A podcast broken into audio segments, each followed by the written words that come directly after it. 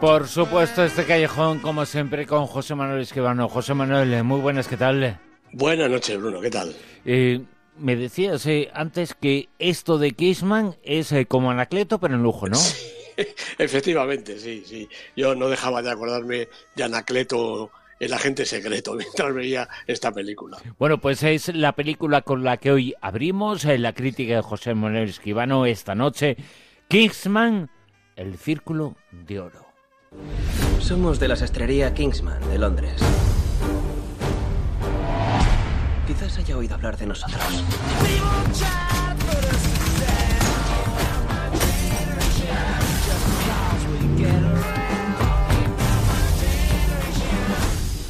Hoy es el principio de una nueva era. Espera, te lo mostraré.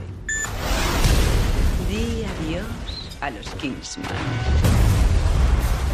Esta es la típica situación en la que hay que salvar el mundo. Bienvenido, Sticksman. Somos tus primos americanos. Vamos a trabajar codo con codo. Somos eh, tus primos americanos, eh, dice este trailer, y esta es, José Manuel, la crítica, el comentario. Pues sí, de Kingsman, El Círculo de Oro, es la nueva película de Matthew Vaughn.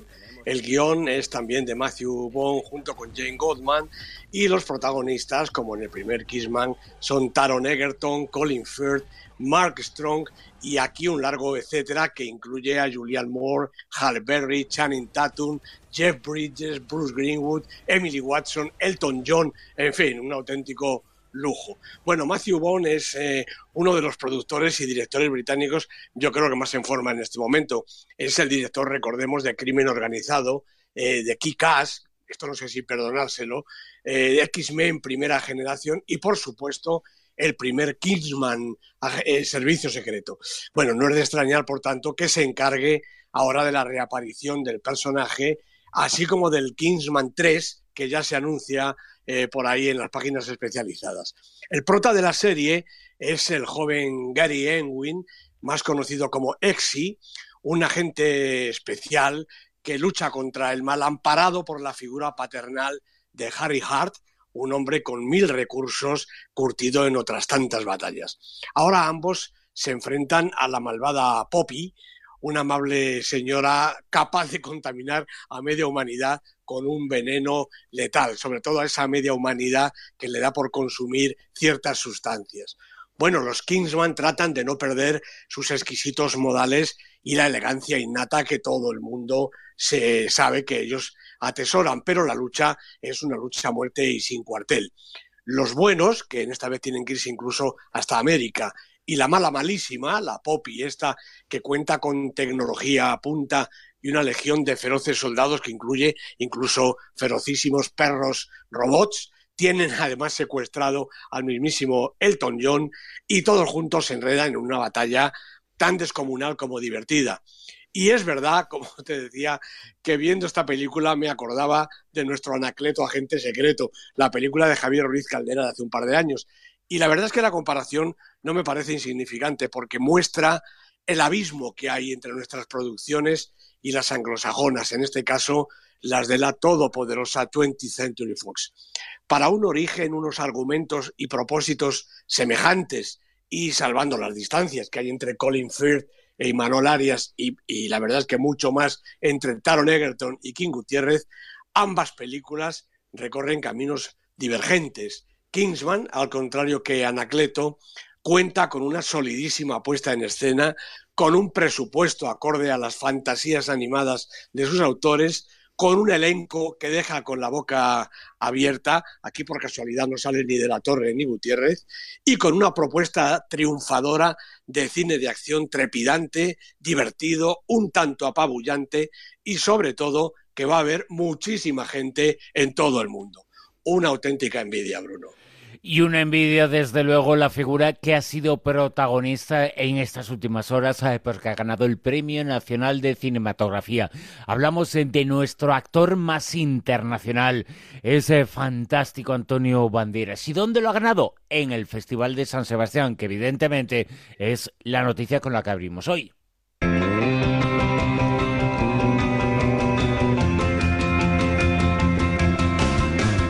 Y es que el gran festival eh, que se celebra en España ya está en marcha, el Festival de San Sebastián. Antonio Banderas es su primer gran protagonista. Efectivamente, porque Antonio ha recibido el Premio Nacional de Cinematografía. Esta vez no ha habido nadie que lo rechazara. Eh, Antonio Banderas lo acepta y además se muestra muy honrado y muy satisfecho, naturalmente. Un premio que reconoce la carrera de Antonio Banderas. 60 películas ya en su haber de un hombre todavía joven y al que le queda muchísima carrera por delante. Pero desde el día 22, desde ayer, hace unas cuantas horas, hasta el día 30, está en marcha esta edición número 65 del Festival de San Sebastián. Se ha inaugurado con Inmersión, la película de Wim Wenders, y clausurará The Wife, la buena esposa de Björn Runge.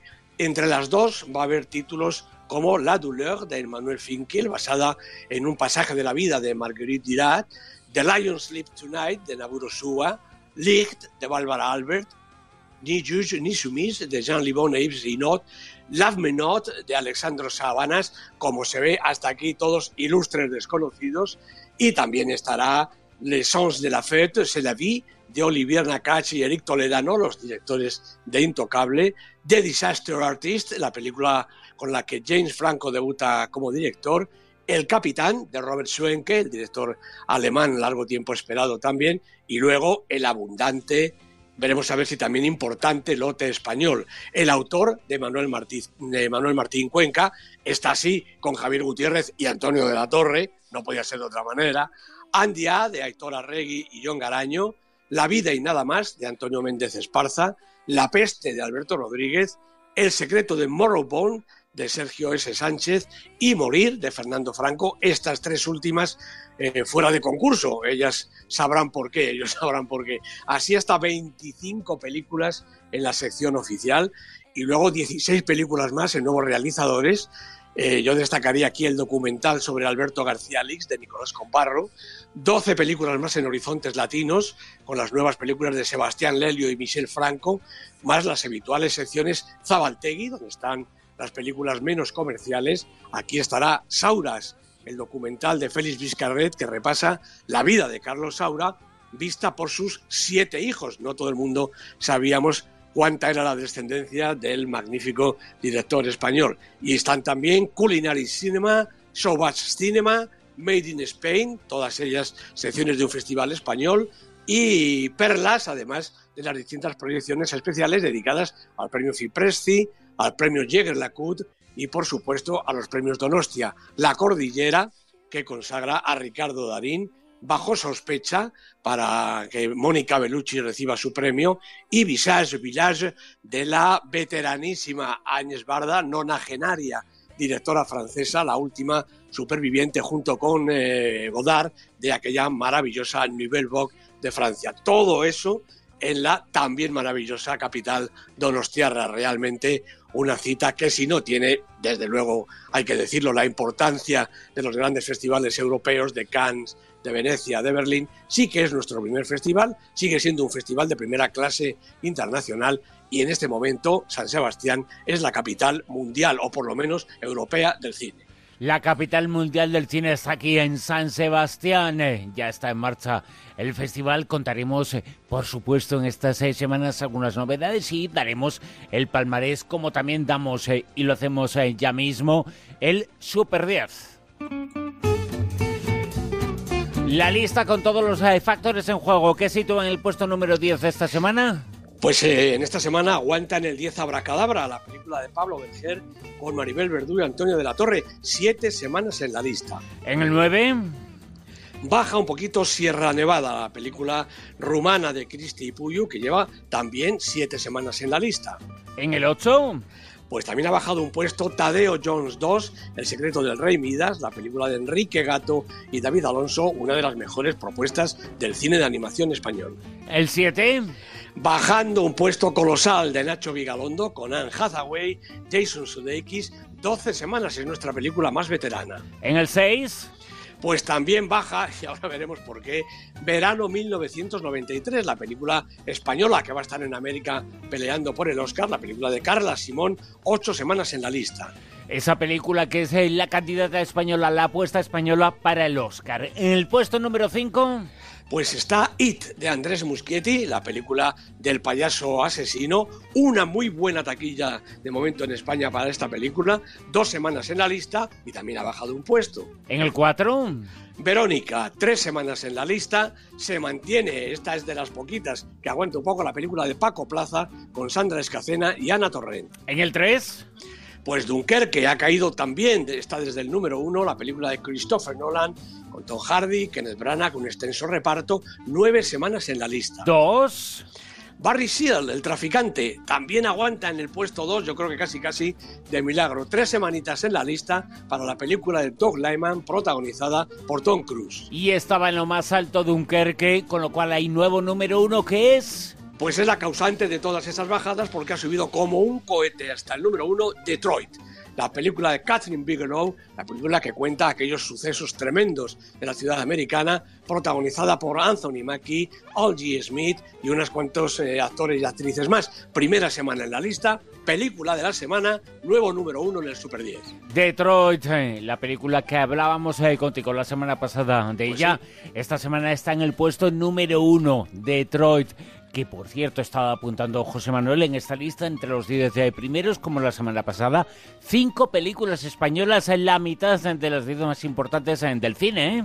Efectivamente, es una, yo creo que es un orgullo y es una lástima que nuestro cine no se apoye más. Y al hilo de esto, hay que recordar que parece que esta vez sí, en los presupuestos del año 18, el IVA del cine bajará del 20 al 10. Bueno, una explosión de alegría. Yo me permito recordar de que, antes de esta subida catastrófica al 20 estaba en el 8. Bueno, pues eh, no creo que esté en el 8, pero lo cierto es que esa reclamación lleva pues 240 eh, años en vigor, ¿no? Alguna vez había que hacer caso, ¿no? alguna vez había que hacer caso. La pena es que realmente no se acerque al IVA cultural de nuestros países eh, más próximos, como Francia y otros países del ambiente europeo. Pero en fin, si hay que decir que enhorabuena, si baja al 10, pues enhorabuena. José Manuel Esquivano, ¿nos escuchamos la semana que viene? Pues naturalmente, aquí estaremos.